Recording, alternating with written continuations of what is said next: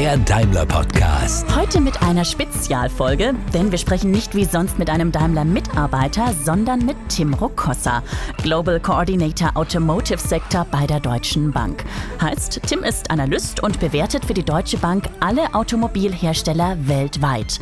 Mein Name ist Jessica Abt und ich spreche mit Tim darüber, warum Daimler aus seiner Sicht aktuell nicht so gut performt wie andere Unternehmen. Ich glaube, dass es an einem zu starken Fokus liegt auf Wachstum und man hat offensichtlicherweise in einem gewissen, ich will nicht sagen Panik-Move, aber schon in der Angst, was zu verpassen, einfach Geld für alles ausgegeben. Welche Möglichkeiten sich daraus aber auch für Daimler ergeben? Die Chance, die wir jetzt gerade sehen, ist, man guckt sich intern einfach mal an, was sind denn eigentlich unsere Prozesse?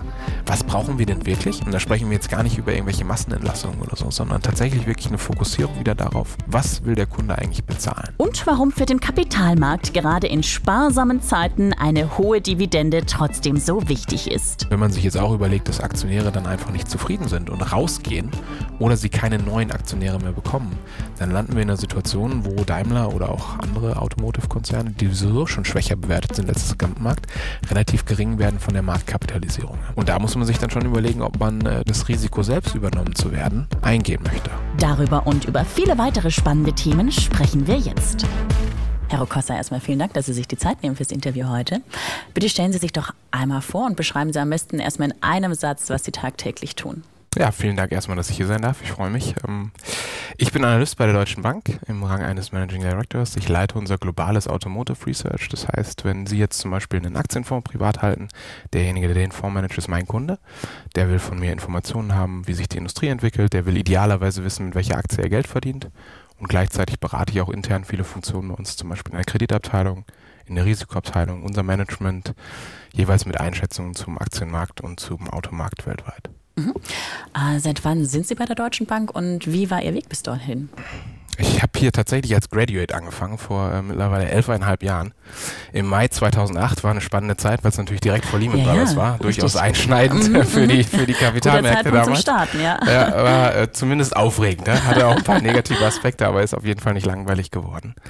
Ähm, vorher habe ich ganz einfach studiert, Bachelor gemacht, VWL und habe dann noch ein MBA draufgesattelt, während ich hier schon gearbeitet habe ähm, und seitdem verschiedene Fortbildungen gemacht, sowohl intern als auch extern. Mhm, okay. Ähm, Sie bewerten und analysieren auch Unternehmen. Wie gehen Sie bei diesen Analysen vor? Welche Faktoren sind für Sie entscheidend? Worauf schauen Sie? Die größte Stärke ist, dass wir mit sehr vielen Menschen sprechen ja, und die Informationen aus unterschiedlichsten Quellen beziehen. Das heißt, wenn Sie jetzt zum Beispiel im Investor Relations Team auf Ihrer Seite primär natürlich die Daimler selbst als Quelle haben, was sehr interessant ist und eine wesentlich größere Datengrundlage schafft als alles, wo ich jemals Zugang zu haben werde, spreche ich gleichzeitig auch noch mit BMW und ich spreche auch noch mit VW und ich spreche auch noch mit Peugeot und ich spreche auch noch mit Renault, ich spreche auch noch mit Tesla, GM und Ford und allen anderen und auch all ihren Zulieferern und auch vielen ihrer Kunden. Das heißt, wir sammeln Informationen, indem wir mit Experten aus dem jeweiligen Sektor sprechen. Wir sprechen mit Consultants, äh, wir sprechen mit Management-Teams, die sie auf irgendeine andere Art und Weise begleiten, also zum Beispiel auf der Technologieebene. Wir sprechen natürlich auch mit unseren Kunden, den Fondsmanagern, die wiederum nochmal mit anderen Leuten sprechen. Wir lesen viele Branchenmagazine. Ich reise relativ viel rum, schaue mir Autowerke weltweit an, fahre ab und zu mal das eine oder andere Autoprobe. Ähm, das heißt also, es geht eigentlich darum, dass sie möglichst viele Informationen sammeln. Wir können nie zum Beispiel der perfekte Technikexperte werden. Ne? Also es gibt durchaus auch Investoren und Analysten, die sind äh, Ingenieure, aber selbst die verstehen das Endprodukt meist nie hundertprozentig. Das ist in anderen Sektoren anders. Also wenn sie jetzt zum Beispiel in der Pharmaindustrie sind oder Chemie, haben die Leute tatsächlich auch oft so einen Studienhintergrund. Sind also Chemiker, sind Pharmakologe, sind Arzt. Ja. Das ist im Autobereich relativ selten. Die meisten Leute sind tatsächlich BWLer oder VWLer. Das heißt, sie müssen das irgendwie kompensieren. Ne? Wenn sie über Batterietechnik sprechen wollen, dann äh, sollten sie zumindest mal mit fünf, sechs Batterieexperten gesprochen haben. Und im Ansatz verstehen, um was es eigentlich geht. Exakt, ja. Und wenn ihnen davon jeder was anderes erzählt, dann können sie sich wahrscheinlich relativ gut eine Meinung daraus bilden. Ähm, Sie haben gerade gesagt, äh, Sie sprechen auch sehr viel mit Experten. Wie wichtig sind Ihnen generell die Kontakte auch in die Unternehmen rein? Ähm, wie wichtig ist es, dass man da ein gutes Verhältnis und ein offenes Verhältnis zueinander hat? Ja, sehr wichtig. Ähm, Sie müssen natürlich immer eine gewisse Unabhängigkeit bewahren. Ja? Ähm, wenn Sie teilweise mit den gleichen Ansprechpartnern zu tun haben, über viele Jahre entwickelt sich schon eine gewisse professionelle Beziehung daraus aber die Unabhängigkeit muss immer komplett gewährleistet sein. Ja. Meiner Ansicht nach ist der Automobilsektor einer, wo sie viel diskutieren müssen mit den Unternehmen, weil einfach unheimlich viel passiert. Ähm, wie oft tauschen Sie sich mit anderen Analysten aus? Gibt es da einen permanenten Austausch? Oder? Bei mir jetzt persönlich ja. Ähm, ich glaube auch durchaus, dass da ein Mehrwert äh, von einer gesunden Konkurrenz entsteht. Äh, es bleibt auch nicht aus, wenn Sie zehn Jahre lang immer auf den Events immer wieder die gleichen Leute treffen, dass Sie sich mit manchen ganz gut verstehen, mit manchen vielleicht auch ein bisschen weniger. Den meisten eigentlich relativ gut. Ist schon ein relativ ähnlicher Menschenschlag von Leuten, die sich das anschauen. Aber jeder hat so seine eigene Nische. Es gibt äh, welche, die verstehen die Technik besser wesentlich mehr. Es gibt welche, die sind eher näher an den Unternehmen und versuchen eher mit denen zu diskutieren und profitieren darüber von ihrem Markt-Know-how. Und es gibt auch welche, die sagen, ich spreche zum Beispiel niemals mit dem Unternehmen, weil die äh, lügen mich ja sowieso immer nur an mhm. und stellen alles positiv dar. Ja. Mhm. Äh, trotzdem finden sie in dieser Peer Group immer jemanden, mit dem sie sich gut verstehen und auch regelmäßig austauschen. Ja. Also ich würde sagen, dass äh, ich sicher ein, zwei Mal die Woche über irgendwas mit meinen Konkurrenten spreche. Okay. Sie haben gerade gesagt, ähm, Analysten sind am Ende des Tages doch immer ein ähnlicher Schlag Mensch. Was für ein Schlag? back. Ähm, ich glaube, der größte Unterschied in der Perception, was wir eigentlich machen und was der Job tatsächlich beinhaltet, ist, dass er sehr extrovertiert ist. Also sie müssen sehr viel Sales und Vertrieb machen. Ne? Früher war das tatsächlich so, der Analyst, der saß in seinem kleinen Räumchen. Das war allerdings noch vor der Zeit, wo ich angefangen habe, aber es ist seitdem nochmal extremer geworden. Okay. Würfelt irgendwie so ein bisschen sein Rating aus, hat da so ein komisches Modell, was kein anderer versteht und dann kommt unten raus, der Daimler ist jetzt ein Kaufen, Halten oder ein Verkauf. Ja. Das ist äh, zwar immer noch Teil des Jobs, ja? also sie sitzen da, würfeln tun sie hoffentlich nicht, aber sie haben ein Modell, das ist meist gar nicht so komplex, wie viele Leute annehmen, weil auch da geht es eher darum, die Informationsflut zu kondensieren und sich darauf zu fokussieren, was wirklich relevant ist. Aber dann nehmen sie diese Idee und dann rennen sie raus und treffen die Investoren, wie wir anfänglich schon besprochen haben, reisen rum, treffen die, äh, sind viel am Telefon. Ich verbringe, glaube ich, ähm, fünf, sechs Stunden am Tag ungefähr am Telefon mit Investoren oder auch mit Unternehmen selbst, meist mit Investoren und müssen die Idee auch selbst vermarkten. Und dieser Aspekt wird immer stärker. Mhm. Also Interaktion ist eigentlich so das Schlagwort, was Sie im Research-Bereich groß haben. Das heißt, Sie müssen ein bisschen extrovertiert sein. Mhm. Ja? Sie müssen anderen Leuten gerne ihre Meinung erzählen wollen. Wenn Sie okay. damit gerne hinterm Berg halten, ist das eher schwierig für Sie. Ja, ja, Und Sie müssen vor allem ein relativ analytisch starker Mensch sein, der schnell Informationen einordnen kann. Und ich tippe auch mal ein ganz gutes Gespür für Zahlen haben, oder? Schon, ja. Also zumindest jetzt Addition, Subtraktion und äh, Multiplikation sollte relativ gut funktionieren. so richtig sophisticated wird es jetzt meist nicht von der Mathematik her. Okay, ne? tatsächlich. Also ich habe viel Mathe gemacht in meinem Studium zum Beispiel. Im VWL-Studium ist viel Statistik. Davon nutze ich das wenigste. Ja. Also ich würde mal sagen, dass am meisten fortgeschritten ist, ist noch eine Korrelation. Ne? Okay. Wenn sie das hinbekommen, passt es dann auch. Würde ich jetzt bei mir auch nicht unterschreiben, dass ich das aus dem Stegreif noch kann. Ja. Aber gut, ich verstehe. Ähm, wenn Sie Unternehmen bewerten, auf welche Werte schauen Sie vor allem? Was ist Ihnen da wichtig? Ähm, es hängt eigentlich ziemlich vom Sektor ab, wenn Sie sich anschauen. Und dann selbst innerhalb des Sektoren ist das alles äh, nicht so festgelegt, wie man vielleicht extern denken würde. Also die meisten Leute schauen sich EPS an, das sind Earnings per Share. Oder ein KGV auf Deutsch, ja. Kurs-Gewinn-Verhältnis. Was bedeutet, das ist eigentlich nur der Gewinn pro Aktie. Auf den packt man einen gewissen Multiplikator zum Beispiel und damit ordnet man dann ein, meinetwegen über die letzten zehn Jahre waren das jetzt beim Daimler achtmal, ja, dann kann man sagen, dass durch den Zyklus achtmal wahrscheinlich eine faire Bewertung vom Daimler ist. Mhm. Um auf dieses KGV zu kommen, das ist das Ergebnis Ihres Modells, müssen Sie bestimmte Inputfaktoren in das Modell reinpacken. Da ist sehr wichtig zu betrachten, wie laufen die Märkte, ne? wie ist die Konkurrenzsituation, wie ist das Produkt, deshalb auch ab und zu mal die ein oder andere Testfahrt schon durchaus relevant ist und dann natürlich auch, wie ist die Strategie des Gesamtunternehmens. Ja? Also wenn Sie sich jetzt äh, jemanden wie Volkswagen zum Beispiel anschauen, ist der größte Autohersteller weltweit, fast 10 Millionen Autos pro Jahr, ist dementsprechend auch von jedem Problem, was Autos weltweit betrifft, betroffen. Mhm. Ja? Schafft es aber trotzdem, obwohl seine Deliveries runter sind hier und hier in den ersten neun Monaten, seinen Absatz zu steigern. Warum? Weil sie den Trend zu SUVs hin relativ lange verschlafen haben, jetzt groß aufholen, was das Thema angeht und dadurch einen sehr positiven Mixeffekt haben dafür müssen sie schon ein vernünftiges Modell haben, was capturen kann, wie sich der Mix-Effekt entwickelt. Ist beim Daimler eigentlich genau das Gleiche. Wenn bei Ihnen die S-Klasse kommt, äh, dann wird das durchaus eine Relevanz haben für, für die Profitabilität und auch für den Mix im Absatz in einem Jahr, wo wenig SUVs neu kommen, wo die S-Klasse vielleicht alt ist und es eher darum geht, über die A- und B-Klasse den Absatz zu treiben, wird vielleicht das Volumen gut wachsen, aber nicht unbedingt der Umsatz besonders stark, weil der Umsatz pro Fahrzeug geringer ist und Profitabilität genauso. Mhm. Also eigentlich müssen Sie sich anschauen, was sind die Input-Faktoren, die da reinlaufen, wie ist die Konkurrenzsituation, ist vielleicht in dem Jahr, in dem die S-Klasse gelauncht wird, auch der neue A8 und der neue 7er verfügbar. Das wird sicherlich eine gewisse Limitierung für den Absatz haben. Und dann müssen Sie sich unten anschauen, äh, was sind sonst noch weitere Stellgrößen, die die Profitabilität beeinflussen könnten. Mhm. Welche Unternehmen schauen Sie sich denn an? Was ist da alles in Ihrem Portfolio? Also ich mache den globalen Autosektor bei uns. Das heißt, äh, ich schaue mir tatsächlich alles an, was irgendwas mit Autos zu tun hat. Ich würde mir nicht einbilden, dass ich im Detail jedes Autounternehmen kenne. Aber ich habe zumindest mal alle Management-Teams getroffen in den letzten paar Jahren von eigentlich allen großen Autoherstellern und mhm. Zulieferern weltweit. Mhm. Besonders gut würde ich mir durchaus einbilden, kenne ich die deutschen Autohersteller und dann auch die europäischen ziemlich gut. Genauso auch die großen Zulieferer. Dann die Amerikaner, viele Chinesen und die Japaner auch noch. Ja. Und dann gibt es noch ein paar andere, die kenne ich nicht ganz so gut. Mhm. Aber ich schaue mir grundsätzlich schon jeden der Trends da an. Mhm. Was für Sie sicherlich auch wichtig ist ähm, in der Zusammenarbeit mit den Unternehmen, ist die Unternehmenskommunikation. Worauf legen Sie da Wert?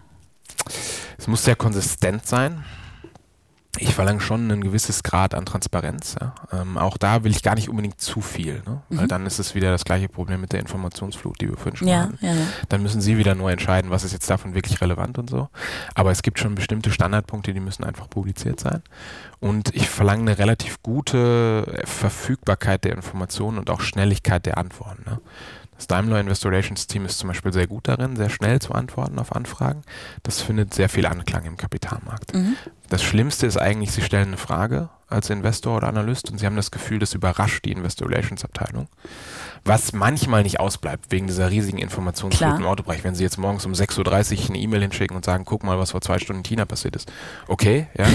ähm, enough, ja. Wenn, wenn, Sie die E-Mail um 11 schreiben, dann sollte bis dahin zumindest schon mal ungefähr verstanden worden sein, was ja. da jetzt gerade eben los ja. ist. Und idealerweise hat man dann auch schon versucht, intern eine gewisse Antwort zu finden. Ja, ja, ja. Ähm, also Transparenz, Geschwindigkeit mm, und vor allem Konsistenz sind sehr, sehr wichtig. Viele Investoren würden sagen, und ich würde das auch so unterschreiben als Analyst, dass Zugang zum Management sehr wichtig wäre. Auch dafür ist natürlich die Kapitalmarktabteilung zuständig, mhm. herauszustellen, wem gibt man diesen Zugang, ja. wie öffentlich verfügbar macht man das Management, auf welche Konferenzen geht man. Ja. Das sind eigentlich so die vier wichtigsten Punkte. Mhm. Sie haben vorhin gesagt, ähm, einen klassischen Tagesablauf gibt es bei Ihnen nicht. Können Sie uns trotzdem mal einen groben Überblick geben? Was sind so die wichtigsten Themen für Sie am Tag? Also wenn ich hier bin im Büro, mhm. dann geht es morgens meist darum, erstmal die Datengrundlage, die da ist, und die neuen Informationen zu verarbeiten dann ähm, habe ich meist irgendeine Art von Research-Produkt, was ich gerne publizieren möchte. Entweder an dem gleichen Tag oder ein paar Tage später oder auch mal ein paar Wochen später.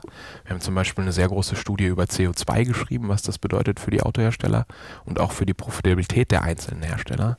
Da haben wir drei, vier Wochen lang dran gearbeitet. Ja.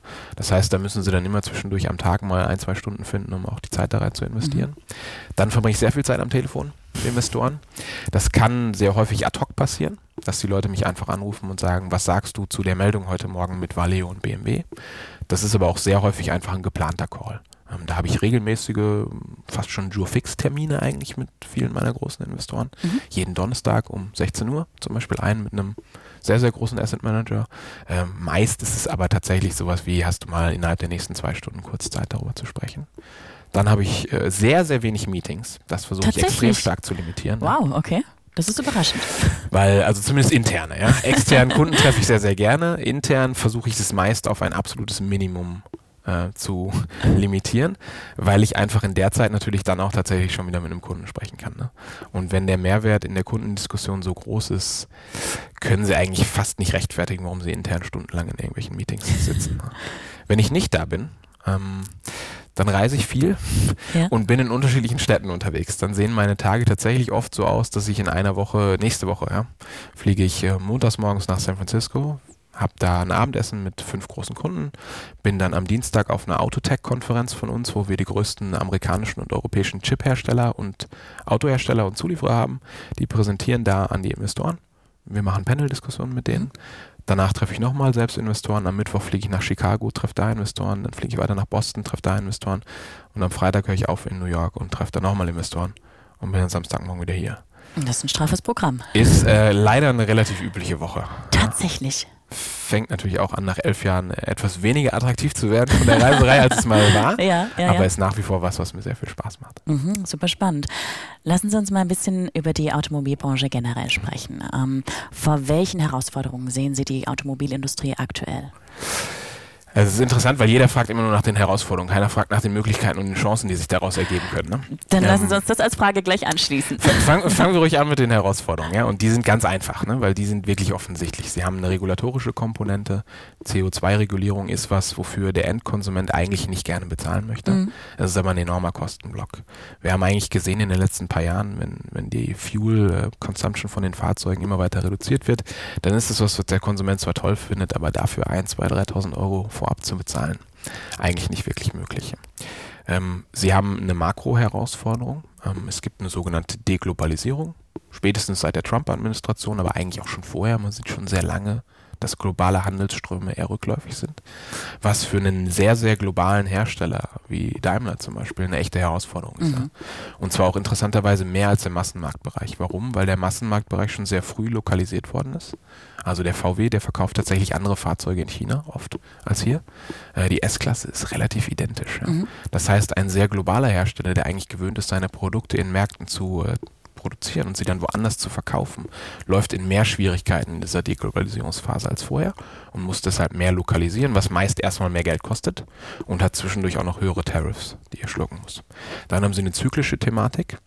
Wir haben jetzt einfach zehn Jahre lang einen boomenden Automarkt gesehen. Das ist relativ normal, dass sich das Ganze ein bisschen normalisiert. Die Frage ist, wie stark und wie schnell. Aktuell sieht es nicht besonders schlimm aus, aber zumindest kann man wahrscheinlich davon ausgehen, dass der globale Automarkt jetzt nicht einfach ungebremst so stark weiter wächst, wie er es die letzten zehn Jahre gemacht hat. Und dann haben sie natürlich auch noch eine technologische äh, Problematik. Ne? Also wir werden sicherlich in eine Elektrifizierungszeitalter reingehen.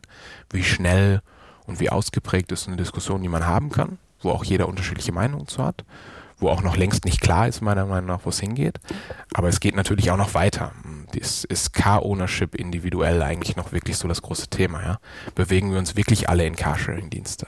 Wenn man sich jetzt anschaut, was Uber oder Lyft äh, mit der Verkehrssituation in New York und San Francisco gemacht haben, dann ist das jetzt nicht unbedingt die Idee gewesen, die die meisten äh, Bullen auf den Transportsektor tatsächlich hatten, nämlich dass sich die Verkehrssituation reduziert. Mhm, die ist eher mhm. schlimmer geworden. Ja. Also sie haben Taxifahrer ersetzt durch günstigere Fahrer, haben also Loan Dumping betrieben, haben die dadurch rausgedrängt und eigentlich haben sie heute mehr Verkehr als vorher. Das ist also tatsächlich eine Thematik, die ist noch gar nicht klar, wie sie ausgeht. Auch die meisten Carsharing-Dienste sind jetzt relativ erfolgreich, aber da ist Daimler BMW das, das beste Beispiel in ihrem Joint Venture für Mobility. Man hat halt schon Schwierigkeiten, damit Geld zu verdienen. Ne? Ja. Und ob man das wirklich gefixt bekommt in den nächsten paar Jahren, ist nochmal eine andere Frage. Also eigentlich sind es vier richtig große Themen jede Menge zu tun. Aber Sie haben es ja gerade schon gesagt, es stecken offenbar auch unfassbare Möglichkeiten und Chancen ja. drin. Welche denn? Also die größte Chance, die sich daraus ergibt, ist, dass es eine Konsolidierung im Markt geben wird. Es gibt zu viele Autohersteller weltweit für das Produkt. Wenn wir uns den Autosektor angucken, ist es eine sehr faszinierende Industrie, auch von den Returns gegenüber dem, was sie einsetzen müssen. Ja? Also der Durchschnittsautohersteller weltweit, der verdient ungefähr 6%. Man nennt das EBIT-Marge. Das sind die Earnings before Interest und Tax, ja? also quasi die Profitabilität. Mhm. Dafür setzt er aber ein unfassbar viel R&D, unfassbar viel CapEx, also Investments in, in Infrastruktur, Produktion und so weiter. Ähm, ist eine gigantische Marketingabteilung, gibt Milliarden für Marketing jedes Jahr aus, ist super in der Brandbildung und ist auch noch genial in der ganzen Logistik.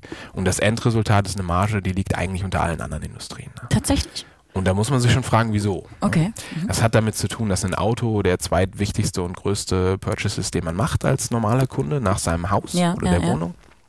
Also da gibt es eine gewisse Limitierung. Ja? Wenn Sie jetzt eine Handtasche kaufen im Premium-Bereich für 2000 Euro, da ist vielleicht auch eine gewisse Hürde, sich die zu kaufen, aber das sind dann immer noch 2000 Euro und nicht 100.000 Euro. Richtig, richtig. Und vielleicht kaufe ich mir in drei Jahren trotzdem noch mal eine gleiche in der, in der Preisklasse. Zum ne? Beispiel, ja. ja. Ähm, könnte sein, dass wir es im Autobereich auch machen. Deswegen wollen so ein Hersteller wie Daimler ganz gerne verließen, weil dann kommt nämlich nach drei Jahren der Kunde nochmal wieder so zurück. Aber wenn er sich den als Neuwagen natürlich kauft, dann dauert es oft ein bisschen länger. Ja. Das heißt, das wird ihre Returns immer niedrig halten.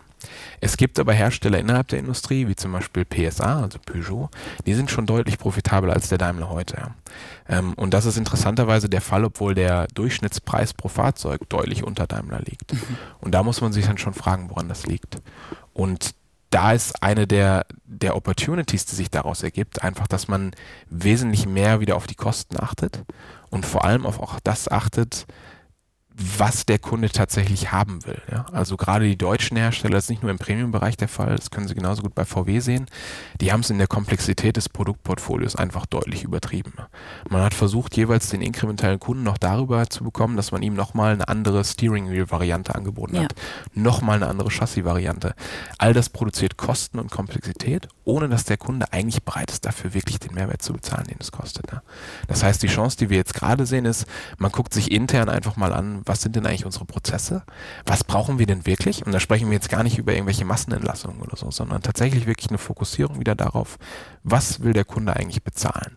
Speziell im Premium-Bereich ist er bereit, ziemlich viel zu bezahlen, ja. Aber es gibt trotzdem unfassbar viel, was ihm eigentlich egal ist.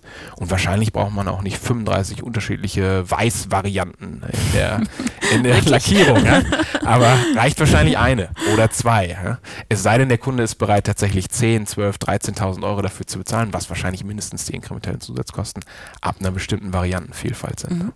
Und die andere Chance ist einfach, dass es eine Art von Konsolidierung geben wird. Wir sehen das jetzt durchaus schon im europäischen Massenmarktbereich. Wenn man sich Peugeot und FCA anschaut, dann ist das tatsächlich eine große Chance, ja? weil wenn Sie zehn Spieler haben, die für den gleichen Kunden kämpfen, ist das immer schlecht für die Preissituation. Klar. Wenn Sie nur noch fünf Spieler haben, die für den gleichen Kunden, ohne dass die sich hoffentlich absprechen, weil das wäre wiederum illegal, ja, kann man wahrscheinlich schon davon ausgehen, dass sie nicht mehr ganz so intensiv im Wettbewerb zueinander stehen müssen. Mhm. Weil es gibt ja dann immer noch den einen Kunden, der hat aber jetzt nicht mehr zehn Leute zur Auswahl, sondern nur noch fünf. Mhm. Sie sehen den Effekt zum Beispiel schon relativ relativ deutlich bei Opel. Nachdem Peugeot Opel übernommen hat, ist das Pricing-Umfeld in Deutschland besser geworden, weil Opel immer so der Preisbrecher war. Ah ja. Relativ wenig Markenpower, ja. schwierig, irgendeine Preisumsetzung durchzusetzen. Seitdem hat man darauf verzichtet, viel Absatz zu machen, hat er auf Profitabilität geachtet und die Gesamtpreissituation ist besser geworden. Ah ja, okay. Interessant. Bedeutet das, dass es ähm, für viele Autobauer jetzt auch einen Paradigmenwechsel geben wird, was die Strategie angeht? Ja, das sehen Sie auch schon. Ähm, also Daimler selbst hat ja auch seinen Kapitalmarkttag gerade noch im November gemacht. Der VW hat ähnliche Events gemacht, der BMW hat einen sehr ähnlichen Event gemacht, alle mit einem leicht anderen Fokus. Aber im Grunde sieht man schon, dass sich die Strategie stark ändert. Man legt zum Beispiel wesentlich mehr Wert auf Free Cashflow-Generierung. Ähm, Cashflow ist wichtig, ja? Profitabilität ist auch wichtig, aber Profitabilität ist eine Meinung. Ja? Warum ist der Cashflow wichtiger? Weil Cashflow im Endeffekt ihre Rechnung bezahlt. Also wenn ein Unternehmen pleite geht, dann scheitert es meist an der äh, Liquidität, weil man einfach tatsächlich nicht mehr in der Lage ist, eine gewisse Rechnung zu bezahlen. Ja. Es ist auch viel weniger beeinflussbar durch Accounting-Gesetze. Also die EBIT-Zahl oder auch die EPS-Zahl, die wir vorhin schon hatten, Earnings per Share, ist im Prinzip eine Meinung. Ja. Die gibt wieder, was glauben Sie als Buchhalter, ist jetzt tatsächlich ja. der Gewinn pro Aktie. Ja, das können Sie relativ stark beeinflussen. Im Rahmen, können es meist, hoffentlich in den meisten Fällen, wenn sie es legal betreiben, nicht völlig frei erfinden. Ja, ja, ja. Gab es leider auch schon die Fälle, jetzt weniger im Autobereich. Aber es ist tatsächlich relativ stark beeinflusst. Hängt zum Beispiel daran, bei Autokonzernen ist ein großes Thema, wie viel ihre Entwicklungskosten kapitalisieren die. Das heißt, geben sie nicht direkt aus, in der Gewinn- und Verlustrechnung, sondern packen es erstmal auf ihre Bilanz mhm. und sagen dann, wir schreiben das über mehrere Jahre die Nutzung des jeweiligen Assets einfach ab. Es gibt andere Hersteller, die packen alles direkt durch ihre Gewinn- und Verlustrechnung. Wenn sie das direkt machen, ist natürlich ihr Gewinn pro Aktie geringer, weil dann ziehen sie ihre gesamte Research- und äh, Development-Leistung dadurch. Bei anderen, wenn die viel kapitalisieren, sieht es erstmal besser aus, wird dann aber über die nächsten paar Jahre wiederum schlechter. Das können sie im Cash-Bereich nicht machen. Mhm. Das, was sie für R&D in Cash ausgegeben haben, ist auch tatsächlich weg. Das ist nicht mehr in der Kasse drin. Dementsprechend ist das wesentlich visibler auf die eigentliche Earnings-Generierungspower dieses Unternehmens. Mhm. Also A, es hilft ihnen, dass sie überhaupt im Leben mehr bleiben, weil wenn sie ihre Rechnung nicht mehr bezahlen können, wird es schwierig. Ja? Wird's ganz und B, ja. es spiegelt tatsächlich wesentlich besser wider, was dieses Unternehmen leisten kann. Mhm, mh, mh. Okay, und wenn wir jetzt also ähm, zurückkommen zur Frage, was bedeutet das ähm, an Strategiewechsel für die Unternehmen mhm. in der Automobilbranche? Also Sie sehen einen stärkeren Fokus darauf, ja. äh, auf Free Cashflow-Generierung. Macht mehr Sinn, weil man sich eigentlich darauf vorbereitet, dass es wahrscheinlich ein bisschen schwieriger wird vom ja. Umfeld her. Ja. Kommen wir wieder in den Punkt zurück, warum gehen Unternehmen pleite? Das ist meist nicht, weil die Earnings schwächer werden, sondern tatsächlich, weil kein Geld mehr da ist, um die Rechnung zu bezahlen. Sie sehen einen stärkeren Fokus auf Komplexitätsreduzierung. Ähm, bei einigen Herstellern stärker, bei anderen noch ein bisschen weniger. Ich glaube, die, bei denen, bei denen wir es weniger sehen, wird es noch kommen. Mhm. Das ist so ein Erkenntnisprozess, mhm, der setzt mhm. dann da kommt im Laufe der Zeit vorbei. an. Nee. Mhm. Wird einfach so bleiben. Sie haben eine gewisse Arbeitsplatzabbau-Fokussierung. Ähm, ich finde, das wird allerdings ein bisschen übertrieben dargestellt teilweise, weil man auch einfach sagen muss, wir sind jetzt eben auch zehn Jahre lang gewachsen. Ja? Also auch der Daimler beschäftigt heute wesentlich mehr Mitarbeiter, als er es noch vor zehn Jahren getan mhm. hat. Und wenn dann nun mal weniger Wachstum da ist die nächsten paar Jahre, dann muss man sich auch auf gewisse Art und Weise darauf einstellen. Äh, vor allem, wenn es dann darum geht, dass natürlich auch die Arbeitskräfte oft in den lokaleren Märkten sein müssen, wie wir vorhin schon wegen der Deglobalisierung besprochen haben. Wenn sie das rausnehmen und sagen, okay, wir verkaufen jetzt nun mal 50 Prozent unserer Fahrzeuge in China, ja, wir haben aber immer noch 80 Prozent unserer Arbeitskräfte in Deutschland, dann wird das natürlich aus der Effizienzthematik her irgendwann schwieriger. Mhm, mh, mh. Darauf müssen sich alle Unternehmen einstellen. Und sie sehen einen wesentlich stärkeren Strategieschwenk hin zur Elektrifizierung. Also mhm. Tatsächlich auch, was die Technologie- und Regulierungskomponente angeht, ja. die wir vorhin bei den vier Herausforderungen hatten. Ja. Da müssen sie schon schauen, wie setzen sie das eigentlich selbst um. Und da gibt es sehr unterschiedliche Strategien. Das ist gerade zum Beispiel sehr interessant zu beobachten. Ne? Mhm. Ähm, sehen Sie da auch ähm, große Unterschiede zum Beispiel zwischen ähm, Herstellern, die eher für den Massenmarkt produzieren und Hersteller, die für den Premiummarkt produzieren? Also im Grunde ist der Trend für alle gleich. Wir müssen alle mehr elektrifizieren oder zumindest versuchen zu dekarbonisieren. Mhm. If das jetzt irgendwann mit zum Beispiel Fuel Cell funktionieren könnte, Wasserstoff, ja, ist auch ein großes Thema. Dann gibt es aber auch einfach die Frage, wie sehr setzt man auf Vollelektrifizierung, ja? Und setzt man auf Vollelektrifizierung mit einer dezidierten Plattform, die nur darauf ausgelegt ist, oder versucht man das über die bestehende Plattform abzubilden?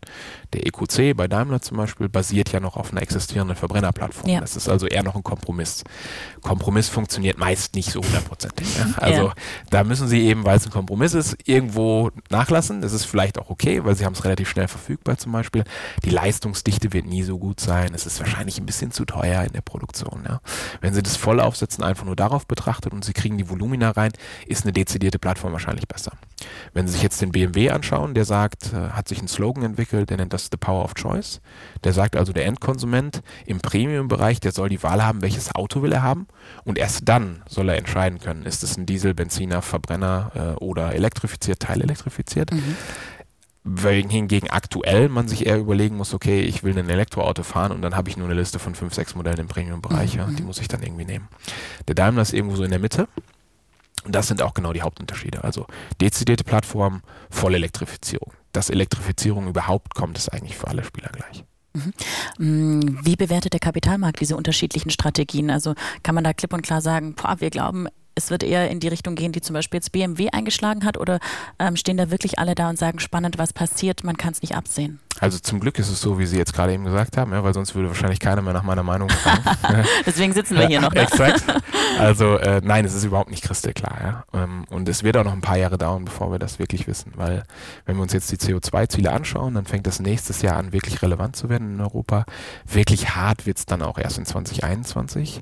Und jetzt gerade, wenn wir uns Frau von der Leyen anschauen, dann will man eventuell auch die Regulierung darüber hinaus mit diesem New Green Deal nochmal wieder verschärfen. Das ist natürlich schwierig. Äh, das ist nicht nur schwierig, weil es immer krassere Grenzwerte gibt, die man einhalten muss, sondern es ist auch schwierig, weil es ein Umfeld schafft, in dem man eigentlich nicht genau weiß, was man jetzt machen muss. Ja, und das Unsicherheit ist immer schwierig bei Produktlebenszyklen wie in der Autoindustrie, wo sie über sieben, acht Jahre Lebensdauer sprechen, teilweise jetzt noch länger. Äh, da ist eine Planungssicherheit schon extremst wichtig. Ja. Darauf muss man sich also erstmal einstellen. Das heißt aber auch, wir werden nicht wissen vor 2023, 2024, wenn zum Beispiel der VW-Konzern bereits so eine Million Elektrofahrzeuge verkaufen möchte weltweit, ähm, ob das jetzt tatsächlich die richtige Strategie war oder nicht. Weil wir wissen noch immer nicht genau, welche Regulierung muss man denn eigentlich treffen in 2030 weltweit. Wir wissen auch nicht, wie nimmt der Konsument eigentlich diese Fahrzeuge an. Also ist er sehr zufrieden mit einem Kompromiss für den EQC oder will er tatsächlich ein Produkt haben wie den ID3 von VW, der von außen so groß ist wie ein Golf und von innen eher so viel Platz bietet wie ein Passat, was man nur darstellen kann mit einer sehr dezidierten Plattform. All das wird sich eigentlich zeigen, ich würde mal sagen, so über die nächsten zwei, drei, vier, fünf Jahre. Super spannend, das ist ein bisschen wie Pokern, oder? Hoffentlich, äh, ja, ein bisschen mehr sophisticated als das, mit ein bisschen mehr Strategie und ein bisschen weniger Glückselement, aber okay. im Grunde schon, ja. Also es ist, Poker zeichnet sich ja dadurch aus, dass sie schon eine gewisse Strategie haben, ja. Ein bisschen ja. Glück spielt immer eine Rolle, das ist auch in dem Fall so, aber wahrscheinlich ist es so, ja. Mhm. Ähm, sie und Ihre Kollegen ähm, tauschen sich sicherlich auch über andere Branchen aus. Wie bewerten Sie ähm, die Automobilbranche aktuell im Vergleich zu anderen Branchen? Also wir tauschen uns sehr viel mit anderen Branchen aus. Ich vor allem im Tech-Bereich, ähm, aber der Autosektor ist einfach unfassbar wichtig für fast viele, ja. für fast alle Sektoren. Ja. Also was wir jetzt gemerkt haben im Sommer, als das Umfeld eher schwieriger war, vor allem auf der Zuliefererseite, aber auch auf der Herstellerseite, ist es selbst so Sachen wie Klebstoff in Deutschland tatsächlich bis zu 30 oder 40 Prozent an der Automobilindustrie hängen. Ja. Was? Wieso das denn? Weil einfach der Absatzmarkt so extremst groß ist und sie kleben ziemlich viele Komponenten im Fahrzeug. Okay. Damit hat man aber jetzt nicht umgerechnet, solange alles so gut lief wie die letzten zehn Jahre. Das fällt meist erst auf, wenn es irgendwie ein bisschen schwieriger wird. Mhm. Kann man dann also äh, relativ deutlich eigentlich sagen, die Autoindustrie ist wahrscheinlich als unterliegende Industrie und Absatzmarkt fast am wichtigsten für Deutschland zum Beispiel. Ja. Das heißt, oder auch in Europa grundsätzlich ist sehr, sehr wichtig und auch durchaus weltweit eine große Relevanz. Das heißt, viele Sektoren fragen mich nach Input, was ich glaube, was die Produktion nächstes Jahr macht, was der Absatz nächstes Jahr macht. Ähm, das ist also schon mal sehr, sehr wichtig. Deswegen spreche ich mit unseren Chemieleuten über Batterietechnologie. Ich spreche mit unseren Industrieleuten darüber, weil natürlich Maschinen in Autowerke genutzt werden für die Produktion von Fahrzeugen, wenn Sie sich KUKA-Roboter überlegen, zum Beispiel oder ABB-Roboter ja, oder Fanuc. Äh, ich spreche mit unseren Stahlleuten darüber, was die Produktion jetzt natürlich auch macht. Ich spreche mit unseren Metals- und Mining-Leuten wegen Batteriekomponenten gerade ganz besonders. Also Tech, Riesenthema. Ja. Ähm, wenn Sie das alles so zusammenfassen, dann fragen die meist eher nach meinem Input als ich nach Ihren. das okay. ist schon ganz interessant. Okay. Ich versuche natürlich nur teilweise auch was zu verstehen, was deren Unternehmen denen denn sagen. Ähm, der Autosektor insgesamt ist wesentlich schwächer bewertet als die meisten anderen Sektoren. Und das hat zu tun mit diesen Herausforderungen, die wir auch schon diskutiert mhm. haben. Jetzt haben wir über ähm, den Vergleich mit anderen Branchen gesprochen. Wenn wir jetzt wieder zurück nur auf die Automobilbranche schauen und auf unterschiedliche Standorte, ähm, da sind natürlich auch unterschiedliche Strategien und Herausforderungen mit verbunden. Ja. Wie ist das in Deutschland im Vergleich zu anderen Ländern? Also Deutschland hat einen riesen Vorteil, dass es sehr, sehr viel Know-how in diesem Bereich haben. Leider nicht so sehr im Softwarebereich. Mhm. Versucht man gerade aufzubauen. Das Auto wird immer mehr Software gesteuert auch. Und es gibt durchaus Leute, die sagen, eigentlich entwickelt sich die Automobilindustrie in einer Art wie der Smartphone-Sektor auch, mhm. nämlich, mhm. dass man sich nur noch differenziert über Design und Benutzeroberfläche. Ah ja. Also weniger wirklich Performance und dass Performance sehr, sehr vergleichbar wird. Ob Sie jetzt Ihr iPhone oder ein neuestes Samsung-Modell haben, ist schon ja. relativ ähnlich. Glauben Sie das auch, dass das so kommt? Ich glaube schon, dass Software eine deutlich wichtige Rolle spielt und ich glaube auch, dass Design wesentlich relevanter nochmal werden wird, als es ohnehin schon ist. Mhm. Und es ist jetzt schon das Hauptaussagekriterium, ja. wenn Sie allen Umfragen glauben. Äh, die Autohersteller machen und auch Autozulieferer machen, was ihre Konsumenten angeht. Ich glaube aber auch schon, dass die Antriebstechnologie zumindest auf absehbare Zeit noch ein deutliches Differenzierungsmerkmal bleiben wird. Ja. Mhm, mh, mh. Wenn das so ist, ähm, dann muss man einfach sagen, muss man Know-how in diesem Bereich aufbauen in Deutschland. Ja. Hardware ist super. Ja. Man sieht an so Announcements wie jetzt mit Tesla, auch zum Beispiel mit der Gigafactory äh, in Berlin, dass der deutsche Markt durchaus trotz aller Nachteile, die er hat, ein sehr attraktiver Markt ist, auch für die Produktion. Ähm, man hat aber natürlich relativ hohe Lohnkosten. Ja. Das ist schon im internationalen Vergleich wirklich extrem. Mhm. Man hat sehr hohe Energiekosten, was zum Beispiel für die Zellproduktion eher, eher nachteilig ist. Da mhm. muss man sich also tatsächlich was überlegen. Und äh, durch die Deglobalisierung ist es natürlich schon so, dass dieser äh, extreme Standortvorteil, den die EU sowieso immer hatte, dass man von da aus eigentlich überall hin relativ gut exportieren kann, sehr stark mitigiert wird. Ja was aber weniger mit Deutschland an sich zu tun hat als mit dem globalen Trend. Das heißt, sie haben viele Vorteile. Es ist eigentlich sehr teuer, das ist der größte Nachteil. Und sie haben auf Software relativ geringes Know-how. Mhm, mh, mh. Ähm, was wir hier auch haben wiederum sind Förderprogramme, wie zum Beispiel von der Bundesregierung für die Elektromobilität, die natürlich ähm, helfen sollen, die ähm, Automobilbranche in diesem Transformationsprozess auch zu unterstützen. Halten Sie sowas für sinnvoll? Ja, ist absolut sinnvoll. Also weil die Regulierung zwingt dazu, die Elektrifizierung zu machen. Ne? Wenn Sie sich das anschauen, wollen eigentlich die meisten Konsumenten sagen, ja, ich möchte gerne grüner sein wenn es darum geht, dafür Geld zu bezahlen, ist sehr schwierig. Das heißt, man muss es irgendwie unterstützen. Wenn man das regulatorisch will, dass der Markt in diese Richtung läuft, dann muss man in irgendeiner Art und Weise helfen. Ich bin kein großer Fan von Kaufprämien eigentlich. Ja. Es hat auch einen relativ geringen Effekt. Sie sehen eigentlich, dass der beste Effekt ist, wenn Infrastrukturinvestments gemacht werden. Weil natürlich, warum kauft der Konsument heute kein Elektrofahrzeug? Ja, der Preis ist eine Sache, die Nutzbarkeit ist aber ja, eigentlich ja, das größere Thema. Ja. Also wir haben uns alle daran gewöhnt, dass wir innerhalb von fünf Minuten 1000 Kilometer Reichweite auf unsere Autos draufladen und dann astrein damit äh, irgendwo in den Urlaub fahren das ist mit einem Elektrofahrzeug sehr, sehr schwierig. Und aktuell gibt es einfach nicht genug Ladeinfrastruktur. Das heißt, eigentlich ist es nachhaltiger, sie bauen das auf, als dass sie jetzt 4000 Euro auf den Tisch legen pro Fahrzeug, weil man in jedem Markt weltweit sieht, sobald diese Förderung wegfällt, fällt die Nachfrage nach Elektrofahrzeugen extremst stark ab. Mhm. Sieht man zum Beispiel gerade in China. Ja. Mhm, mhm, Ganz klar erklärt, das Ziel ist eine bestimmte Ratio und die Förderung von Elektrofahrzeugen. Man hat aber gerade die Förderung gekürzt und sofort ist die Nachfrage gefallen. Das ist immer noch ein Markt, wo sie sehr starke Incentives haben. Was viel stärker wirkt in China, nach wie vor, und was auch in Deutschland genau der Fall ist, sind steuerliche Anreize. In äh, China bekommen sie zum Beispiel die Zulassungs-Erkennung für ein Elektrofahrzeug viel leichter als für einen Verbrennungsmotor. Sie dürfen dann trotzdem jeden Tag in die Innenstadt von Peking fahren, mit dem Verbrenner teilweise nur noch zwei, drei Tage die Woche. Was ich glaube ich viele Menschen nicht erklären können, ähm, die sich jetzt nicht wie Sie jeden Tag mit diesem Thema Mhm. auseinandersetzen. Ähm, ich habe letztens mal geschaut, äh, die Tesla-Aktie lag da bei aktuell, glaube rund 300 Euro, obwohl das Unternehmen eigentlich kaum Gewinn abwirft. Woran liegt das? Ja, Es ist ein Phänomen, was man ziemlich häufig beobachtet, äh, so im erweiterten Mobilitätsbereich. Sie können sich auch Uber anschauen. Ja. Ähm, das hat meist damit zu tun, was hat das Unternehmen nicht und was hat das Unternehmen. Was hat das Unternehmen nicht, sind sogenannte Legacy Assets. Im Autobereich werden oft traditionelle Herstellerwerke als Legacy Asset betrachtet, was eigentlich in der Zukunft nicht mehr wirklich benötigt wird, sie aber nicht unbedingt abbauen können. Wa- Was ist ein Legacy Asset? Vielleicht erklären Sie das Also kurz. im Prinzip ist es zum Beispiel, wenn Sie sich jetzt ein Komponentenwerk anschauen und sagen, wir gehen jetzt alle voll elektrisch Ja. und dieses Komponentenwerk stellt noch immer Getriebe her, ja, dann wird es wahrscheinlich relativ schwierig, zu eine Fantasie zu entwickeln, dass Sie in 20 Jahren noch Getriebe brauchen. Es kostet aber immer Geld, so ein Werk zu schließen Mhm. oder auch umzukonfigurieren in irgendwas, was Sie im Elektrobereich verwenden können. Ne? Das sieht der Kapitalmarkt oft als Nachteil an, weil meist mit der Schließung und des Umbaus Geld einhergeht. Das kostet, kostet also Geld. Ja. Ähm, und dann, was hat es nicht? Ähm, das ist meist ein größeres Potenzial. Ja? Also bei den traditionellen Autoherstellern können Sie wahrscheinlich davon ausgehen, viel mehr als 3-4% Wachstum. Selbst wenn es jetzt relativ gut läuft, Ja. ist eigentlich nicht möglich. Ja, ja. Sie haben diese 6 bis 8% EBIT-Marge im Durchschnitt, die da reinkommen. Ja?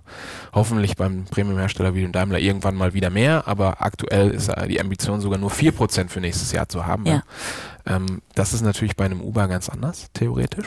Das heißt, da geben sie sehr viel Geld gerade noch in den Aufbau der Marke aus. Sie können aber schon sehen, theoretisch zumindest, wären sie wesentlich profitabler als jeder traditionelle Autohersteller. Ja? Und man sieht auch tatsächlich ein globales Wachstum. Und sie sind sehr asset-light. Also nicht nur haben sie diese sogenannten Legacy Assets als Autohersteller, die Autoherstellung ist auch extremst asset-intensiv, weil sie einfach Fabriken brauchen ja? und sehr viel Logistik daran hängt. Wenn sie einfach nur eine Softwareplattform entwickeln, dann haben sie die einmal hergestellt und der inkrementelle Revenue, den sie generieren, der kommt quasi ohne inkrementelle Kosten mit einher. Ist also sehr, sehr profitabel, generiert extremst viel Cashflow. Ja. Das heißt, meist haben diese Assets irgendwas nicht. Das sind diese Legacy Assets, Probleme aus der Vergangenheit. Und meist haben sie dafür irgendwas mehr und das ist eigentlich ein Wachstums- und Profitabilitätspotenzial, was zumindest größer erscheint. Jetzt haben wir über die letzten sechs, sieben Monate gesehen, dass viele von den Tech-Konzernen tatsächlich gar nicht so profitabel werden können, wie sie es vielleicht versprochen haben. Hat also auch schon einen gewissen Effekt äh, auf die Bewertungen gehabt. Ja. Ne? Ähm, sowas wird sich immer weiter fortsetzen. Bei Tesla jetzt speziell hatten wir noch verschiedene andere Sachen. Ne? Also man hat die Cybertruck-Vorstellung gehabt. Ja. Das ist sicherlich nochmal ein ganz neues Absatzpotenzial, wenn Ja. das denn dann funktioniert. Ja, ja. Weil in den Bereich sind sie bisher nicht vorgedrungen. Ja? Also die Model 3-Dichte im mittleren Westen der USA, die ist relativ gering. Und die wird auch relativ gering bleiben nach vorne raus. Ob die Leute jetzt unbedingt einen Cybertruck kaufen oder nicht. Ich habe gestern gelernt, dass 70 Prozent aller Pickup-Trucks, die in den USA verkauft werden, immer noch einen CD-Player haben zum Beispiel. Tatsächlich. Äh, sagt jetzt wahrscheinlich was Bestimmtes über die Kundenstruktur aus, die diese Fahrzeuge kauft. Von daher muss man da schauen, ob das funktioniert oder nicht. Würde ich mir jetzt keine Meinung zu bilden. Ähm, aber zumindest hat man so Announcements gehabt und man sieht, die haben Ideen, auch ihre Kundenstruktur deutlich zu erweitern. Mhm, und da kommen wir dann wieder auf den Punkt hinaus, was ist das Absatzpotenzial und Profitabilitätspotenzial der Unternehmen. Daraus geschlossen, wie bewerten Sie denn selbst die Tesla-Aktie? Wir haben Halten auf Tesla, äh, 290 US-Dollar, also ziemlich genau da, wo die Aktie jetzt auch gerade steht. Mhm. Ähm, eine neutrale Meinung heißt eigentlich, dass wir nicht glauben, dass sich der Aktienkurs von dem Punkt, wo wir jetzt gerade sind, mehr als 10% nach oben oder unten bewegen wird. Mhm. Also wenn Sie sich den Erfolg von Tesla anschauen, in der Autoindustrie ist es schon ziemlich phänomenal. Ja. Und mittlerweile wird der ja auch sehr stark anerkannt. Ne? Also es gab ja oft in der deutschen Autoindustrie Leute, die haben, haben sich darüber lustig gemacht, dass das Unternehmen nie wirklich Geld verdient. Mittlerweile, ich war am Montag noch mit dem Herrn Dies unterwegs von VW zum Beispiel, sagt er auch öffentlich, sagen die Autohersteller eigentlich, dass Tesla auch einen großen Verdienst für die deutsche Autoindustrie geleistet hat, weil man einfach antreibt, eine gewisse Genau, Konkurrenzsituation ne? schafft, den Druck erhöht, genau. Und auch einfach gezeigt hat, ein Elektrofahrzeug, das kann auch wirklich cool sein ne? und es kann auch echt Spaß machen. Und das ist eben nicht nur einfach äh, die Firmenhaus-Öko-Kunden, die sowas kaufen, sondern tatsächlich der ganz normale Durchschnittskunde oder im Zweifel sogar ein sehr attraktiver Kunde, der nämlich relativ viel Geld verdient und schon drei Fahrzeuge in seiner Garage stehen hat. Ne? Exakt. Herr Koss, jetzt haben wir die Automobilbranche ähm, einmal durchdiskutiert. Lassen Sie uns mal auf Daimler konkret schauen. Wie bewerten Sie die Daimler-Aktie im Moment?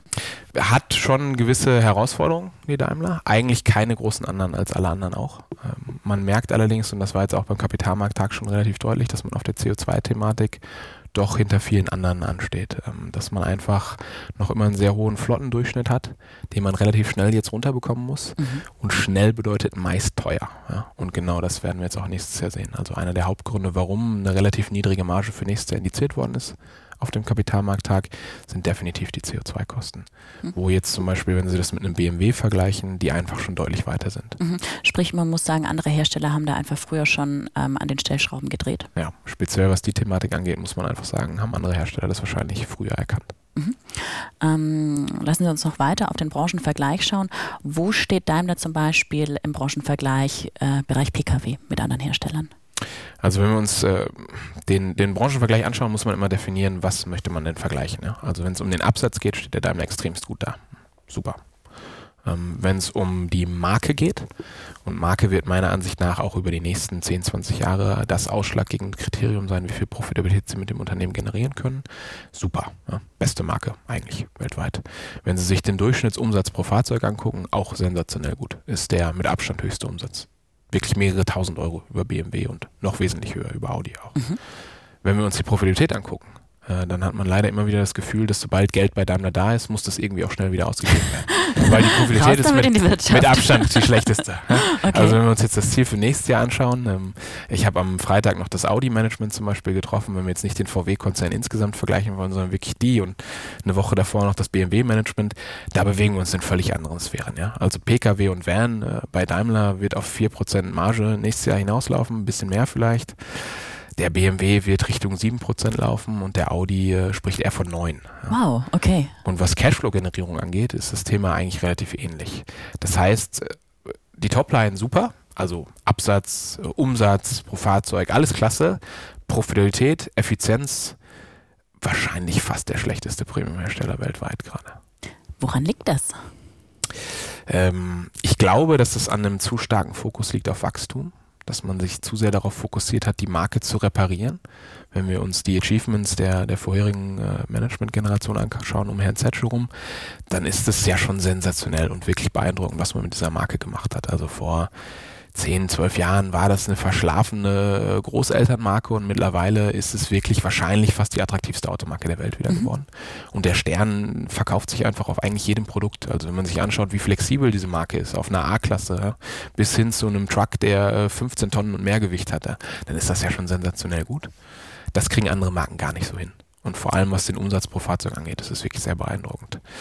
Dieser Fokus auf Wachstum hat aber eben zu einer extremst hohen Komplexität geführt. Und man hat tatsächlich wirklich versucht, jeden inkrementellen Kunden noch irgendwie ranzuschaffen und hat dadurch ein Produktportfolio geschaffen, was sich nicht mehr refinanzieren lässt auf profitable Art und Weise. Und man hat offensichtlicherweise in einem gewissen, ich will nicht sagen Panik-Move, aber schon in der Angst, was zu verpassen, einfach Geld für alles ausgegeben ohne tatsächlich eine Wette darauf zu nehmen, wie im Pokerspiel. Was kommt jetzt als nächste Karte und was wird jetzt tatsächlich wirklich relevant? Wird Wasserstoff relevant vor 2025? Wird Wasserstoff vielleicht erst in 2040 relevant? Muss ich dafür jetzt schon ein paar hundert Millionen Euro in der Entwicklung ausgeben? Und auch vor allem im Verbrennungsmotor hätte man wahrscheinlich früher schon fokussieren können äh, und ein bisschen weniger an RD ausgeben können, weil man einfach hätte sehen können, dass die Industrie sich Richtung Elektrifizierung bewegt. Mhm und man die Budgets, die noch vorgesehen waren für den traditionellen Verbrenner, eher auf andere Bereiche hätte umschichten können oder sogar reduzieren hätte können insgesamt.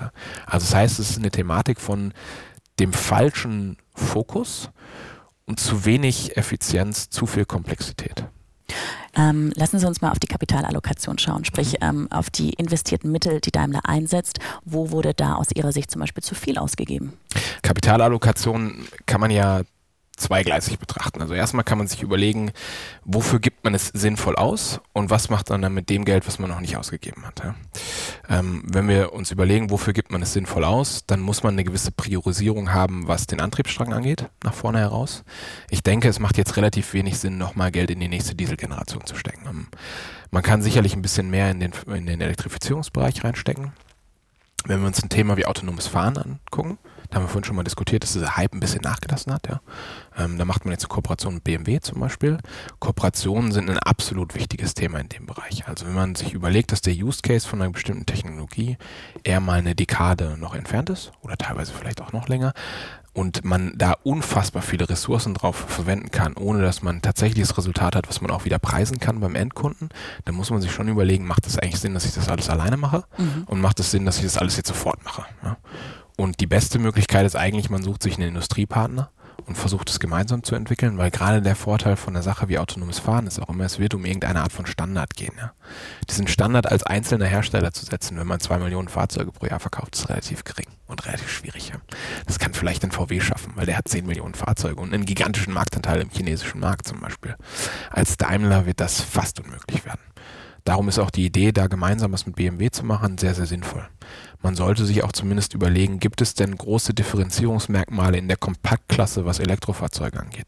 Geht es da wirklich in der Zukunft bei der A-Klasse-Generation nur noch darum, dass diese Fahrzeuge nochmal eine Sekunde schneller von 100 auf, äh, von 0 auf 100 fahren? Mhm. Oder ein bisschen dynamischer?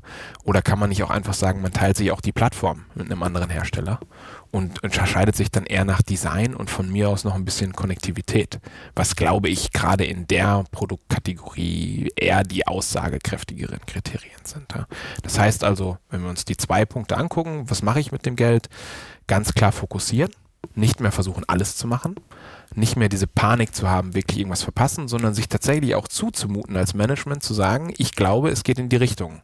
Weil im Endeffekt wird man als Management dafür bezahlt, dass man managt die Firma, aber gleichzeitig auch eine gewisse Richtung vorgibt und die Strategie. Ähm, und dann versuchen, Partnerschaften zu schaffen für diese Elemente, wo es vielleicht auch gar keinen Sinn macht, das alleine zu entwickeln oder es einfach viel zu teuer ist. Wenn Sie eine Elektroauto-Plattform entwickeln, die vom MEB, von VW zum Beispiel, auf der jetzt der, der ID3 fokussiert sein wird, dann hat das sieben bis acht Milliarden Euro Euro gekostet. Ja. Das als Daimler alleine darzustellen, ist verdammt schwierig. Das mit BMW zusammen zu machen, geht schon wesentlich leichter. Das vielleicht noch mit einem anderen Premiumhersteller zusammen zu machen, geht nochmal wieder leichter. Das heißt, wenn wir in die Zukunft schauen, wir werden vielleicht ähm, solche Joint Ventures wie Daimler mit BMW halt im Bereich Mobility öfter sehen und wir werden sehen, dass ähm, die großen Automobilbauer ihre Schwerpunkte verlegen müssen? Ja, ähm, und sich vor allem überlegen müssen, was sind die Kernkompetenzen, also wofür möchte ich stehen, nach vorne raus. Muss ich nach wie vor ganz toll Motoren bauen und äh, Getriebesysteme und muss ich auch noch die Konnektivität machen und muss ich auch noch das tolle Interior Design machen? Oder fokussiere ich mich nicht eher auf eine gewisse Stärke und mache den Rest in der Partnerschaftsstruktur. Ja. Wir werden auch Lizenziergebührmodelle zum Beispiel sehen. Also VW hat diese MEB-Plattform, das ist die modulare Elektro-Baukasten, äh, sehr kompliziertes deutsches Wort. Ist schwierig, den englischen Investoren äh, oft, oft so zu vermitteln. Ja. Äh, die lizenzieren dieses Ding zum Beispiel an Ford. Ja. ja. Und das heißt, jeder Ford ab, ich müsste das genaue Datum nochmal nachgucken, aber ich glaube 2023, 2024, der nicht ein SUV ist und in Europa verkauft ist, ist eigentlich danach ein VW gerebrandet als Ford-Modell. Ja. Und das ist natürlich sehr, sehr profitabel, weil sie haben diesen Baukasten einmal entwickelt und danach lizenzieren sie ihn. Super. Ja. Wenn Daimler sowas gelingen würde, würde man sehr, sehr viel Kapital einsparen und eine wesentlich höhere Profitabilität auf sein Investment generieren. Und dann ist der zweite Punkt, mal sagen wir mal jetzt, man fokussiert sich und man hat dann auch tatsächlich mehr freie Mittel übrig. Ja. Was macht man dann damit? Wenn man ein Unternehmen ist, was eher die Tendenz hat, gerne Geld auszugeben, wenn es da ist, limitiert man wahrscheinlich die Möglichkeit, dieses Geld auszugeben. Das heißt, man muss sich überlegen, gebe ich es nicht an meine Eigentümer zurück? Eigentümer sind die Aktionäre. Ja. Also äh, zahle ich eine vernünftige Dividende? Dividendenstrategien funktionieren nur, wenn sie nachhaltig sind. Wenn Sie jetzt also ein Dividendenfondsmanager sind, haben Sie immer nur ein Interesse daran, sich darauf zu verlassen, dass Dividende auch ungefähr reinkommt. Die muss nicht unbedingt jedes Jahr steigen. Wenn das mal schlechter aussieht, ist kein Problem, wenn die mal unverändert bleibt. Relativ tödlich für einen Dividendenfonds ist, wenn die Dividende runtergeht oder sie sogar auf Null gesetzt wird. Beides hatten wir leider schon beim Daimler-Konzern. Das heißt, ja, es gibt einen starken Fokus auf Dividende. Für einen Dividendenfondsmanager ist das sehr, sehr schwierig, weil er sich nie darauf verlassen kann, dass es dann tatsächlich wieder funktioniert. Und wenn die Hauptstrategie des Aktienfonds darin besteht, die Dividende einzusammeln und nicht nur einfach die Aktienkursperformance, dann ist das relativ schwierig zu vermitteln. Also muss man sich erstmal überlegen, wie bekomme ich nachhaltig eine Dividendenstrategie hin? Also nehme ich ein Ziel von einem bestimmten freien Cashflow, den ich pro Jahr generieren will, und dann sage ich, ein ganz bestimmter Anteil davon wird immer ausgeschüttet. Und ihr könnt euch auch darauf verlassen, dieser freie Cashflow, den schaffen wir auch, selbst wenn das Umfeld vielleicht mal nicht ganz so toll ist. Ja? Und dann in den guten Jahren, wenn noch mehr da ist, muss ich mir noch irgendwas anderes damit überlegen. Mache ich dann zum Beispiel eine Sonderausschüttung an die Aktionäre? Ja? Finde ich äh, irgendein Investment, was tatsächlich Sinn macht? Muss ich irgendwas akquirieren? Ne? Müsste ich dann aber schon eher verkaufen. Wenn ich es einfach nur im Unternehmen lasse und ich habe eine kritische Bilanzgröße, was meine Netto-Liquidität angeht. Also ich habe genug Geld da, um all meine Rechnungen zu bezahlen für die nächsten 10, 12, 15 Monate. Hängt davon ab, was für ein Rating man erreichen möchte von den Ratingagenturen. Ähm, dann gibt man es idealerweise in irgendeinem fixierten Modell an die Aktionäre weiter. Weil ansonsten passiert genau das, was wir jetzt die letzten paar Jahre hatten. Es ist ein bisschen was da. Oh, wir haben noch eine super Idee. Äh, wir können die S-Klasse nochmal einen Tag besser machen. Lass uns doch nochmal 500 Millionen mehr für R&D ausgeben. Ob der Kunde das jetzt dann tatsächlich bezahlen möchte, meist nicht mehr der Fall. Ne? Ähm, Stichwort Dividende. Was erwarten denn Investoren und Aktionäre in Zeiten wie diesen von einem Unternehmen wie Daimler? Also zunächst mal, dass genug freie Mittel da sind, um eine Dividende zu bezahlen. Also das heißt, dieser Effizienzfokus ist schon extremst wichtig. Wenn man dann jetzt drüber nachdenkt, wie wichtig ist auch eine Auszahlung einer Dividende für Investoren. Ja, dann kann man eigentlich unterscheiden zwischen den bereits bestehenden Aktionären und eventuell weiteren zukünftigen mhm. Aktionären, die man, die man dazu bekommen möchte.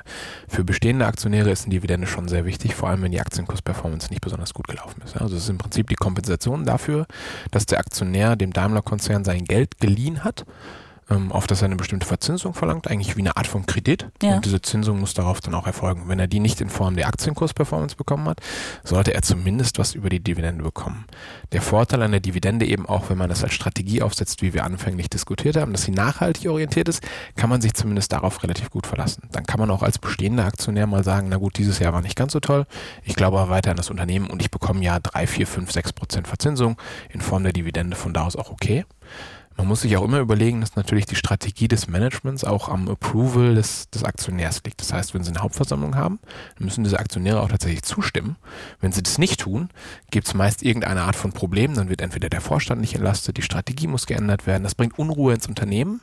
Das hat gerade in Phasen wie jetzt, die sowieso schon schwieriger sind zu managen, nochmal einen verstärkenden Effekt und mhm. macht es meist deutlich schlimmer ja. für die Situation des Unternehmens. Und wenn man sich jetzt auch überlegt, dass Aktionäre dann einfach nicht zufrieden sind und rausgehen oder sie keine neuen Aktionäre mehr bekommen, dann landen wir in einer Situation, wo Daimler oder auch andere Automotive-Konzerne, die sowieso schon schwächer bewertet sind als das Gesamtmarkt, relativ gering werden von der Marktkapitalisierung. Das hat zwei Nachteile. Sie können es nicht als Akquisitionswährung einsetzen, sollte man selbst mal was kaufen wollen. Weil wenn man eh schon nicht so viel Cash hat, wenn die Situation gar nicht ganz so gut läuft, könnte man normalerweise zumindest noch die eigenen Aktien einsetzen. Wenn die aber wenig wert sind, dann kauft ihnen das relativ wenig. Das ist also mhm. nicht ganz so gering. Und man wird natürlich auch ein Akquisitionsziel. Ja? Also wenn man sich jetzt überlegt, gerade in Deutschland, der VW-Konzern und BMW, die können nicht übernommen werden. Ja. Ja? Die haben große Familien im Hintergrund. Die sind immer da. Die werden auch wahrscheinlich nicht verkaufen. Ich kenne jetzt nicht genau die Befindnisse der, der Quanz und, und der, der PX und VW-Familie, ja, aber trotzdem ist es natürlich wahrscheinlich ein sehr nachhaltiger Aktionär. Das hat der Daimler nicht. Der hat verschiedene Großaktionäre, die auch sehr lange schon dabei sind, aber natürlich niemand vergleichbar zu einer großen Familie, dessen Unternehmen dieses der bereit ist, das zu schützen, seit 100 ja. Jahren ist. Mhm. Ja, genau. Und da muss man sich dann schon überlegen, ob man äh, durch eine geringe Marktkapitalisierung das Risiko selbst übernommen zu werden eingehen möchte. Weil eine Übernahme des eigenen Konzerns geht immer mit Risiken einher. Ne? Meist will der, die übernehmende Partei irgendeine Art von Effizienzen durchsetzen, was dann oft Arbeitsplatzabbau bedeutet oder auch zum Beispiel einfach eine andere Fokussierung auf Produkte bedeutet, mhm. was eine Aufsplittung des Unternehmens bedeuten mhm. kann. Ja? Also sowas muss man sich dann schon überlegen. Das heißt, man muss die Dividende am Kapitalmarkt schon als was betrachten, was eine notwendige Verzinsung des Risikos ist, die der Aktionär dafür eingeht, dass das Unternehmen finanziert. Ja? Ähm, wenn wir jetzt über die Refinanzierung direkt sprechen, zum Beispiel äh, über die Bondstruktur, ja, also das heißt, der Daimler-Konzern muss ja seine Portfolios, was jetzt verlieste Fahrzeuge und finanzierte Fahrzeuge und so weiter angeht, immer regelmäßig refinanzieren. Das heißt, er ist darauf angewiesen, dass der Kapitalmarkt den Daimler-Konzern insgesamt relativ positiv bewertet und auch positiv bewertet, dass er in der Lage ist, seine Rechnung zu bezahlen über die nächsten paar Jahre. Ja. Mindestens zwölf Monate, eher auch langfristig, weil sonst geht die Verzinsung deutlich hoch. Das Unternehmen kann sie nicht mehr so deutlich darstellen. Wenn jetzt die Aktien, äh, wenn jetzt die Aktie deutlich underperformt, dann bekommen die meisten Bond-Investoren auch zumindest mal ein etwas negativeres Gefühl, weil sie dann natürlich auch oft denken, okay, das stimmt ja vielleicht irgendwas nicht, ja, und jetzt können die sich ja auch nicht so gut refinanzieren, mhm. so, dann mache ich es mal ein bisschen teurer. Mhm. Und dann sieht man relativ häufig auch, dass das intern natürlich zu schwierigeren Prozessen führt und die interne Kostenstruktur einfach angestiegen ist. Verstehe. Jetzt ähm, macht Daimler nicht nur Pkw, sondern zum Beispiel auch Trucks. Wie sehen Sie da den Branchenvergleich? Ähm, also wir haben jetzt zum Beispiel gerade noch Traton an die Börse gebracht im Sommer. Äh, das ist der Lkw-Bereich von VW früher. Habe ich mich also sehr intensiv mit auseinandergesetzt. Sehr gut. Ja. ähm, man sieht da schon Unterschiede zu den anderen Herstellern. Ich betreue auch Volvo zum Beispiel. Auch da ist Daimler für ihre Peer Group der wenigste profitabelste Konzern. Ne? Ähm, das scheint vor allem ein regionales Thema zu sein. Also wenn wir uns anschauen, wie steht Daimler mit Freightliner in den USA, da ist das super. Und auch wirklich Benchmark. Ja. Ganz tolles Produkt, super gut gemanagt. In Europa ist die Profitabilität eher schwächer. Vor allem wenn wir uns da den Vergleich anschauen mit zum Beispiel Scania oder mittlerweile leider auch Volvo, wird schon relativ deutlich, dass man da wahrscheinlich früher hätte Effizienzmaßnahmen anstoßen müssen und eventuell auch einfach die Produkt, nicht unbedingt Komplexität vom Portfolio her, aber tatsächlich, was die Technologie angeht, die man in das Fahrzeug reingesteckt hat, mit dem Actros LKW zum Beispiel, wahrscheinlich es wieder übertrieben worden ist gegenüber dem, was der, der Kunde bereit ist zu bezahlen. Also auch da kommen wir wieder auf eine Thematik, die wir schon mal hatten im Vorgespräch jetzt man muss sich einfach daran orientieren, was will der Kunde bezahlen. Nicht unbedingt, was will der Kunde. Ja, weil der will erstmal alles. Ja, klar. Und jeder von uns möchte ein tolleres Produkt zu einem geringeren Preis. Ja, ja, ja. Wir wollen aber eben weniger dafür bezahlen. Und für manche Komponenten wollen wir Geld bezahlen. Das könnten im Lkw-Bereich zum Beispiel Fahrerassistenzsysteme sein. Ja? Also wenn man die Lenkzeiten verlängern kann, ist es ein Produkt, dafür zahlt der Kunde. Ne? Das findet er durchaus bereit. LKWs werden mit einer sogenannten Total Cost of Ownership Betrachtung immer gekauft. Das heißt, man schaut sich an, wie lange fährt dieses Fahrzeug und wie lange kann ich damit Geld verdienen. Wenn ich das verlängern kann, super, zahle ich Geld für. Wenn er weniger Sprit verbraucht, super, zahle ich Geld für. Wenn er weniger äh, Toll verbraucht, zum Beispiel, also Toll, Toll Collect in Deutschland, ne? super, zahle ich auch Geld für.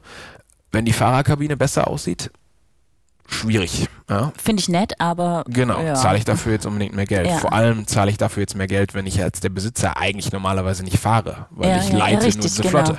Der Fahrer, der da drin sitzt, der hat dann vielleicht was davon, aber der möchte dann vielleicht nicht unbedingt, der, der trifft sowieso nicht die Kaufentscheidung, ne? zumindest in den meisten Fällen. Also da hat man es vielleicht einfach ein bisschen übertrieben auf dem Fokus. Mhm. Ist leider eine Thematik, die im Lkw-Bereich fast noch schlimmer ist als im Pkw-Bereich. Ah, okay. Weil wenn man diese Kosten einmal in das Fahrzeug reingebracht hat, dann lebt man mit dieser Produktgeneration nicht nur die üblichen drei bis vier Jahre bis zum Facelift und sechs bis sieben Jahre bis danach, sondern tatsächlich in den meisten Fällen auch darüber hinaus. Mhm. Ja. Ähm, und man kann in der Zeit relativ wenig an der Komplexität ändern. Das Mhm, heißt, sie mhm. schleifen diese niedrige Profitabilität mit sich mit. Es hat gerade in diesem Bereich äh, der Daimler-CEO Ola Kelenius am Capital Market Day ja ein paar ähm, Maßnahmen bekannt gegeben, die Daimler jetzt angehen möchte. Also zum Beispiel ähm, Modellpalette und Motorenvarianz reduzieren, Investitionen vertagen, auch das Streichen von Führungskräftstellen. Ähm, wie kam das beim Kapitalmarkt an? Sind das die richtigen Maßnahmen? Also sind die richtigen Maßnahmen. Es geht auch genau in die Richtung, die ich glaube, die die gesamte Industrie einschlagen muss. Der Nachteil jetzt speziell beim Daimler Capital Markets Day war eigentlich eine mangelnde Quantifizierung. Ja? Also der Kapitalmarkt ähm, findet es schon gut, wenn man die richtigen Stellschrauben anstößt. Mhm. Der will aber immer eine gewisse Accountability haben. Das heißt, er möchte in der Lage sein, auch tatsächlich verfolgen zu können, ist dieses Ziel, wird es dann auch wirklich verfolgt? Also wir sprechen jetzt über Personalkosteneinsparungen von, sagen wir mal, 1,4 Milliarden. Ja? Das muss jetzt eine Zahl sein, die muss ich auch tatsächlich sehen können, nach vorne raus. Und ich muss dann in einem Jahr sagen können, Ola, äh, es sind nur 200 Millionen, was ist passiert? Wann kommen die anderen 1,2 Milliarden? Mhm. Wenn eine Zahl versprochen wird, die einfach so im Raum steht, die ich aber extern nie nachverfolgen kann, ne? kriegt man dafür keine Credibility. Dann sagt der Kapitalmarkt eigentlich, ist ganz schön, aber was soll ich jetzt damit anfangen?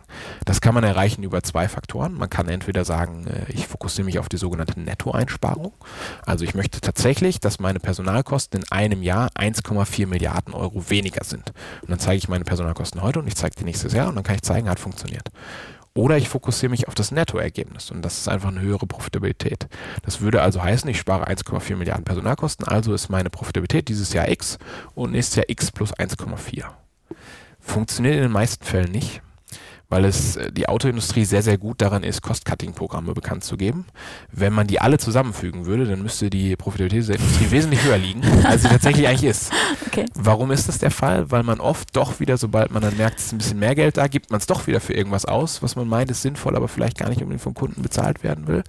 Und weil einfach auch andere Kosten mit dazukommen. Ja. Die nächsten zwei Jahre also CO2-Kosten, die man ins Fahrzeug reinbringen muss, um den Antriebsstrang zu dekarbonisieren, das ist extremst viel Geld. Ja. Und dafür wird wahrscheinlich der Großteil dieser Kosteneinsparung auch wieder draufgehen. Das ist dann wiederum was, was man schwierig darstellen kann. Ähm, gibt es andere Hersteller, die da eine klarere Strategie vorgelegt haben, die beim Kapitalmarkt besser ankam? Also zum Beispiel der Volkswagen hat uns ein klares Free Cashflow-Ziel gegeben. Der sagt also tatsächlich, mein freier Cashflow nächstes Jahr, der soll über 10 Milliarden Euro liegen. Ne? Ähm, der hat auch tatsächlich schon ein Margenziel rausgegeben, was relativ unverändert ist im Jahresvergleich. Der will dieses Jahr 6,5 bis 7,5 Prozent Marge machen und nächstes Jahr auch. Das heißt, der fokussiert sich eher auf das Nettoergebnis. Der hat uns auch nur Bruttoeinsparungen genannt, die können wir auch niemals nachvollziehen. Aber er sagt zumindest untenrum, das Ergebnis guckst dir an, so wird es laufen. Die sind klarer, was das Thema angeht. Ähm, BMW ist eigentlich relativ ähnlich zu Daimler auch. Die gibt uns eine Bruttoeinsparung ohne wirklich großes Nettoergebnis, versucht aber höhere Profitabilitätsmargen durchzusetzen und auch einen leicht besseren Free Cashflow. Also wenn wir uns zum Beispiel dieses Jahr anschauen, der BMW, der macht im Industriegeschäft ungefähr 90 Milliarden Euro Umsatz, der wird damit generieren knapp 2 Milliarden freien Cashflow. Der Daimler, der macht ungefähr 140, 145 Milliarden Umsatz im Industriegeschäft, der wird wahrscheinlich weniger freien Free Cashflow generieren. Und dann fragt man sich natürlich schon, okay, wo ist da jetzt wieder die Effizienz? Ähm, Sie haben es vorhin schon angesprochen, ähm, der große Pluspunkt ähm, von Daimler sind wiederum tatsächlich die Produkte, ähm, die beim Kunden sehr gut ankommen. Ähm, Sie haben vorhin erwähnt, äh, Sie haben ja selbst auch schon einige Testfahrten ja. gemacht. Wie kommt denn tatsächlich ähm, das Daimler-Produkt bei Ihnen an im Vergleich zu anderen? Kommt schon sehr gut an. Ähm, ich würde sagen, vor allem was den Interieurbereich angeht, ist mit dem MBUX-System tatsächlich da die Benchmark gesetzt worden für den Rest des Autosektors. Ähm, extern im Design ist es meist einfach eine Gefallensfrage. Ja? Also sie werden immer wieder Leute finden, die finden das Mercedes-Design äh, bisschen langweilig im Vergleich zu anderen Herstellern, aber man hat natürlich auch eine gewisse Kundenstruktur, die man bedienen möchte. Da muss jetzt nicht unbedingt das revolutionärste Fahrzeug bei rumkommen. Ja? Ähm, ich würde sagen, vom Inter Interior Design her absolut Benchmark, neutral betrachtet. Vom Exterior Design her ist wirklich eine Gefälligkeitsfrage. Mhm müssen sie auch als Autoanalyst immer wieder schaffen, sich von zu differenzieren. Davon zu lösen. Äh, beschränken sich, beeinflusst das zu sehr ihre Aktien. Verstehe. Dann sage ich herzlichen Dank, ein sehr gutes Schlusswort. War sehr informativ. Vielen Dank, dass Sie sich die Zeit genommen haben, Herr Rukasa. Vielen Dank, dass ich hier sein durfte. Das war eine Headlights-Spezialfolge mit Deutsche Bank-Analyst Tim Rokossa. Wenn euch unser Podcast gefällt, dann abonniert uns oder liked uns. Und wenn ihr Feedback oder Themenvorschläge habt, dann lasst uns gerne einen Kommentar da oder schreibt uns eine Mail an podcast.daimler.de. Die nächste Folge Headlights gibt's in zwei Wochen. Klickt euch bis dahin gerne mal durch unsere bisher ausgespielten Folgen oder schaltet auch mal bei unseren Kollegen von Daimler Trucks and Buses und ihrem Podcast Transportation Matters ein, dem Podcast mit Martin Daum.